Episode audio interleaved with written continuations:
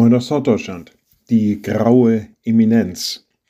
Naja, diesen Begriff gibt es im Alltag durchaus. Damit ist denn eine Person gemeint, die eher im Hintergrund bleibt, kaum in Erscheinung tritt, kaum sichtbar wird, aber doch sehr viel Einfluss nimmt und nehmen kann auf die Geschehnisse. Die graue Eminenz. Ich habe einmal die Formulierung gelesen, der Heilige Geist sei die graue Eminenz der Dreieinigkeit Gottes. Und in der Tat, wenn man einmal sich fragt, was wissen wir denn über den Heiligen Geist, dann können wir das nicht beschreiben. Wir bleiben beschränkt auf die Auswirkungen, die wir ihm zuschreiben. Sehr schön formuliert und sehr schön nachzulesen ist das in der Apostelgeschichte im zweiten Kapitel. An Pfingsten war die Ausgießung des Heiligen Geistes und was er mit den Jüngern, also den Aposteln, machte. Er setzte sie in Bewegung, er machte sie von denen, die sich zurückgezogen hatten, zu welchen, die hinausgingen, das Evangelium zu verkünden. Und da, wo sie anfingen zu predigen, bewegte das die Menschen. Die waren angefasst, die waren angepackt. Es änderte sie in ihrem Wesen.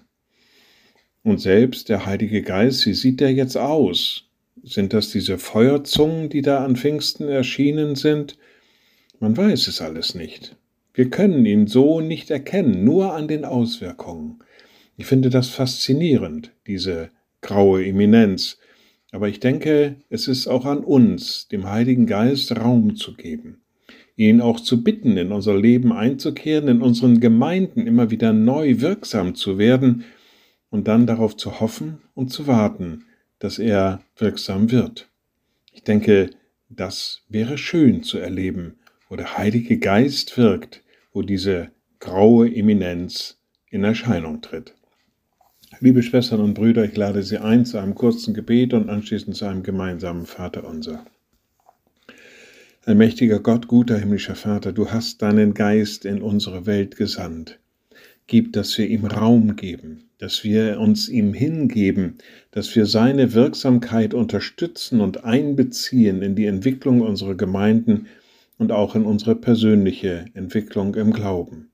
Heiliger Geist, wir beten dich an und bitten dich, du mögest uns anfassen, du mögest uns ergreifen und in Bewegung setzen, du mögest uns immer wieder aufs Neue beleben und im Wortsinne begeistern.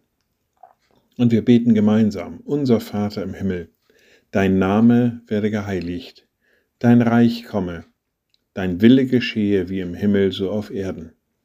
Unser tägliches Brot gib uns heute und vergib uns unsere Schuld, wie auch wir vergeben unseren Schuldigern. Und führe uns nicht in Versuchung, sondern erlöse uns von dem Bösen, denn dein ist das Reich und die Kraft und die Herrlichkeit in Ewigkeit. Amen. So seid gesegnet, bleibt behütet und bleibt gesund. Tschüss.